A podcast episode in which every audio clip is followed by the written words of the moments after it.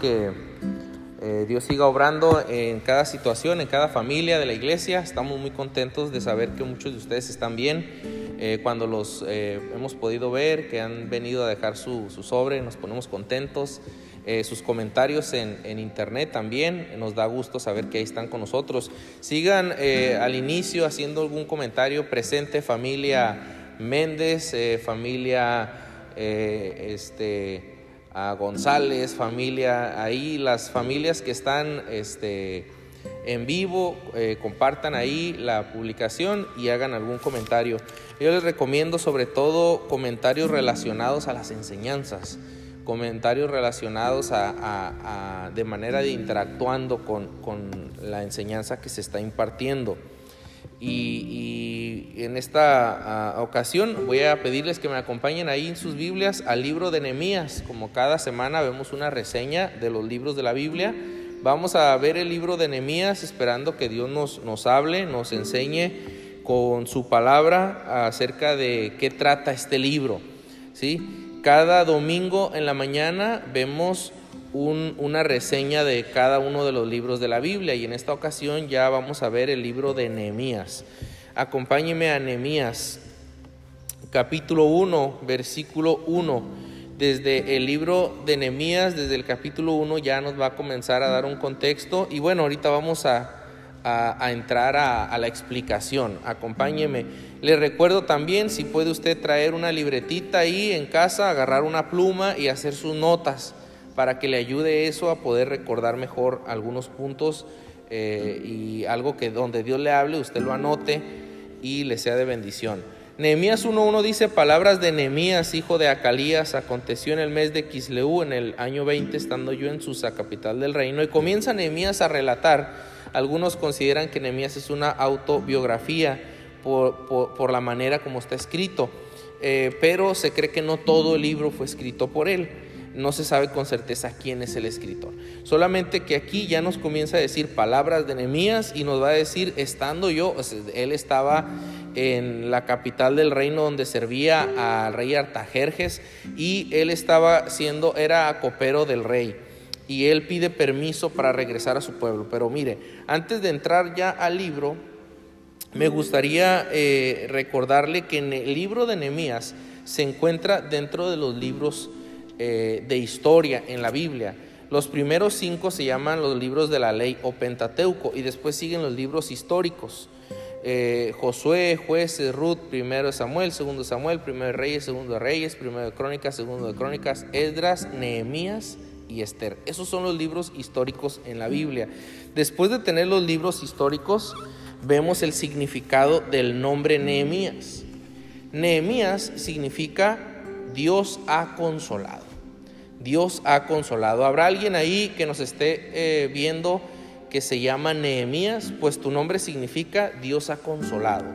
Eh, fíjate qué, eh, qué interesante, qué precioso significado. Dios ha consolado. ¿sí? Parece que Dios está enviando a Nehemías para consolar a su pueblo y animarlo porque estaba en desánimo. El escritor, como mencionamos, es indeterminado. Muchos piensan que Nehemías, pero no se sabe con certeza. Este libro, hermanos, de Nehemías, se escribe en el contexto del regreso del cautiverio babilónico. Si nos regresamos un poquito al tiempo de los reyes, el último de los reyes se llamaba Sedequías. Después del rey Sedequías vienen los caldeos, destruyen todo el templo, queman las casas. Y, eso lo vemos en la historia, en la Biblia, eh, por eso en los libros históricos.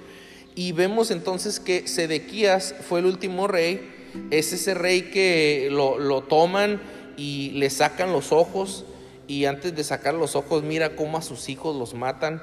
Eh, después de que él es eh, eh, asesinado, es 70 años de cautiverio, se llevan a los más jóvenes, es donde entra el libro de Daniel, Daniel era uno de los cautivos por los caldeos, y después de 70 años de cautiverio, regresa al primer grupo dirigidos por un gobernador que se llamaba Zorobabel.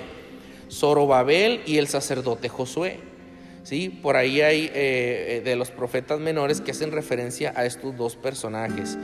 Eh, regresa Zorobabel con un grupo del cautiverio y 80 años después viene el segundo grupo y regresan dirigidos por Esdras. Más años después, se cree que unos 12 años después de Esdras, viene un tercer grupo, que es donde viene Nehemías. ¿sí? Cuando viene Esdras, ya ellos habían terminado de construir la casa de Dios, ya habían edificado eh, sus propias casas. De hecho, uno de los profetas les exhorta, oye, ustedes andan edificando sus propias casas, pero tienen abandonada mi casa con Zorobabel. Y, se ponen a edificar la casa, la casa de Dios en el libro de Esdras. Pero en el libro de Nehemías ya están construyendo o reconstruyendo los muros, los muros de la ciudad. Y de eso trata. Más o menos en el año 445 antes de Cristo es que se ponen a reconstruir los muros. El tema del libro de Nehemías es la reconstrucción de los muros. Esos, eh, los muros de toda la ciudad, hermanos, toda la ciudad de Jerusalén. Entonces, es el tema principal del libro. Vea en el 1.11, Nehemías 1.11, por favor. Nehemías 1.11 dice, te ruego, oh Jehová, esté ahora atento tu oído a la oración de tu siervo, Nehemías, y a la oración de tus siervos, quienes desean reverenciar tu nombre Concede ahora buen éxito a tu siervo y dale gracia delante de aquel varón, porque yo servía de copero al rey. Entonces, Nehemías era copero del rey. Vean el capítulo 2, versículo 1. Sucedió en el mes de Nisan, en el año 20, del rey Artajerjes, que estando ya el vino delante de él, era copero del rey, tomé el vino y lo serví al rey. Y como yo no había estado antes triste en su presencia, me dijo el rey, ¿Por qué está triste tu rostro? Pues no estás enfermo. No es esto sino quebranto de corazón. Entonces temí en gran manera, pues tenía miedo que el rey se molestara porque él estaba su semblante desanimado y lo fueran a matar. Y dije al rey, para siempre viva el rey, ¿cómo, ¿cómo no estará triste mi rostro cuando la ciudad, casa de los sepulcros de mis padres, está desierta y sus puertas consumidas por el fuego? Me dijo el rey, ¿qué cosa pides? Entonces oré al Dios de los cielos. Mire qué interesante que el rey le dice, ¿qué pides?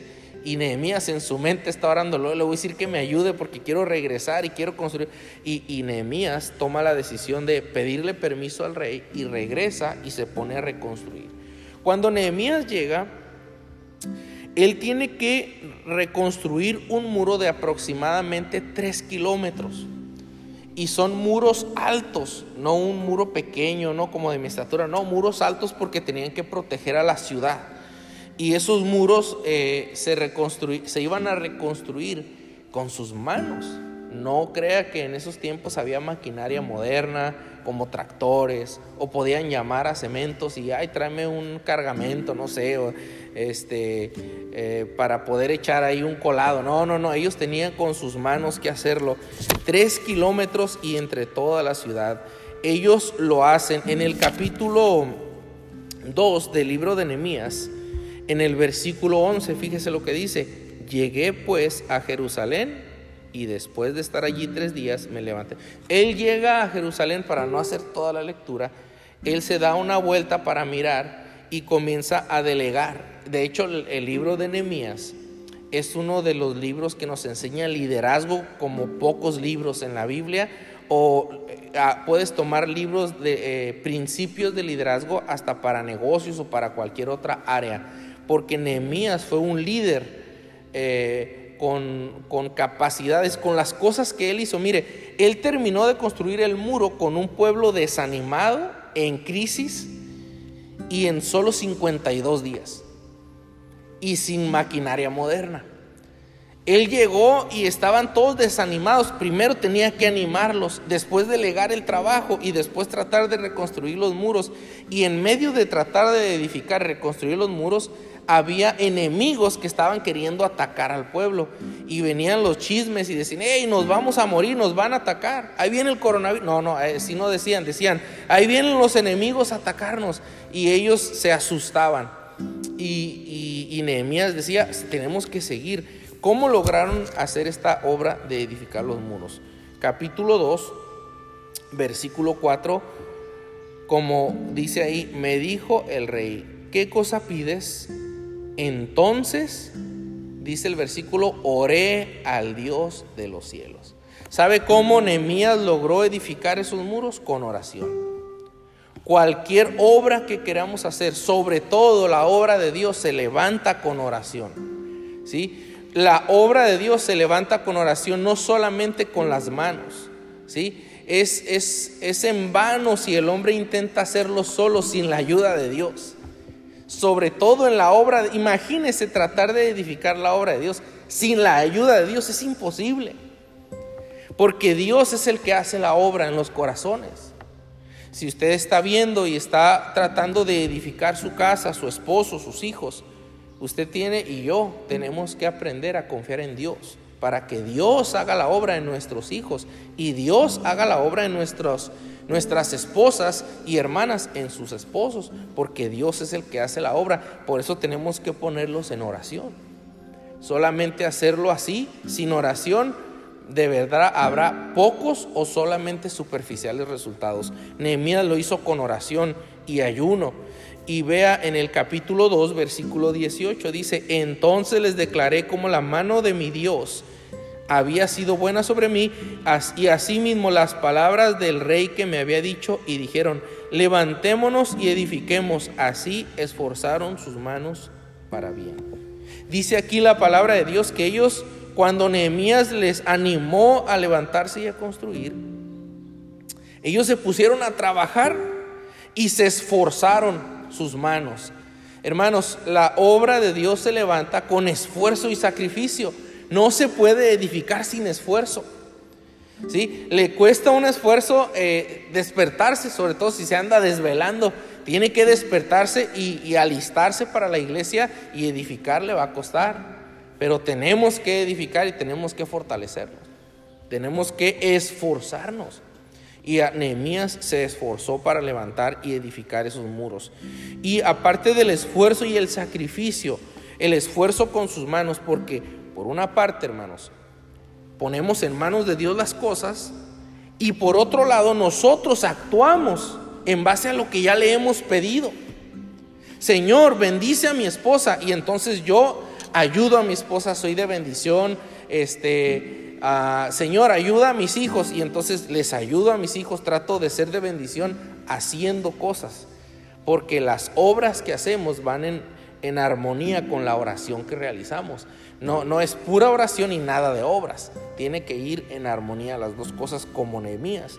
E, era un pueblo muy esforzado y en el 4.6, acompáñenme, 4.6, dice, la puerta vieja fue restaurada, eh, perdón, 4.6 dice, edificamos pues el muro y toda la muralla fue terminada hasta la mitad de su altura porque el pueblo tuvo, ¿qué dice ahí? Ánimo para trabajar. El pueblo tuvo ánimo, hermanos. La manera de que edificaron el muro fue con esfuerzo, con oración y con mucho ánimo. Nehemías tuvo que venir con ellos que estaban desanimados y Anímense pues, hermanos, vamos a hacer algo, vamos a... A ver, ustedes pónganse aquí, y ustedes los de la puerta por acá, y ustedes los del muro por aquí, y los del ego, y vamos a orar, y vienen los enemigos, y no nos vamos a dejar intimidar, y anímense, levántense a ese ánimo, y así ahí debe haber en el hogar, hermanos, ahorita todo el mundo desanimado, debe haber ahí un padre animando, a ver hijos, ya es hora de la iglesia, levántense, vénganse. Vamos a aprendernos el texto de memoria, vamos a abrir la Biblia. A ver, pon tú la, lección de escuela dominical de los niños. Ahí una mamá también en casa diciendo, ánimo, ánimo, vamos a hacerlo. Y hermanos, el ánimo cambia todo el ambiente. Porque usted puede estar ahí en casa diciendo, oh, no es lo mismo que estar en la iglesia. Sí, ciertamente no es lo mismo. Todos quisiéramos estar, que la iglesia, estar aquí en la iglesia, pero eso no va a hacer que decaiga nuestro ánimo. Porque la obra tiene que continuar y nosotros somos cristianos y Dios está con nosotros, está en control de todo y podemos animarnos. Eso es lo que hizo Nehemías. El pueblo tuvo ánimo para trabajar y por último ve ahí en el 6.16, eh, bueno, hay más puntos en medio de obstáculos continuaron, pero vamos al 6.15 para finalizar el estudio. Dice, fue terminado pues el muro el 25 del mes de Lul en 52 días. ¿Se fija? 52 días terminaron el muro. Hermanos, menos de dos meses estaban terminando el muro. porque hubo ánimo, hubo oración, venían los enemigos y no se dejaron intimidar, y ahí estaban Nehemías y ahí estaban las familias. Si usted ve el pasaje en el capítulo 3, las hijas de los gobernadores, los gobernadores, los líderes, los este, comerciantes, todos estaban trabajando, hermanos, todos. Y yo le invito a que ahí desde casa póngase a compartir la predicación. Hay testimonios de hermanos que dicen, no, mi primo, mi tío está escuchando la palabra de Dios, compártela, compártela, compártela que, Dios obre y, la palabra de Dios llegue a más lugares, a más de nuestros familiares. Y dice en el 16, cuando terminaron el muro, en el 16, es Nehemías 6:16, y cuando lo oyeron todos nuestros enemigos, temieron todas las naciones que estaban alrededor de nosotros y se sintieron humillados y conocieron que por nuestro Dios había sido hecha esta obra. Cuando supieron que se pudo edificar el muro, no dijeron, oh, qué gran Nehemías, dijeron, oh, qué gran Dios tienen. Y hermanos, cuando podamos ver cómo Dios obra en nuestras familias, con nuestros hijos, con nuestra eh, esposa, esposo, con nuestros familiares, cómo Dios está humillándonos, cómo Dios está obrando en el corazón, glorificándose por todo lo que Él hace, vamos a poder decir que Dios lo hizo. Más que nunca, ¿verdad? Espero que nos ayude el estudio del libro de Nehemías. Continuamos con la escuela dominical. Eh, eh, no, se, no se desconecte. Eh, en un momento continuamos. Dios les bendiga.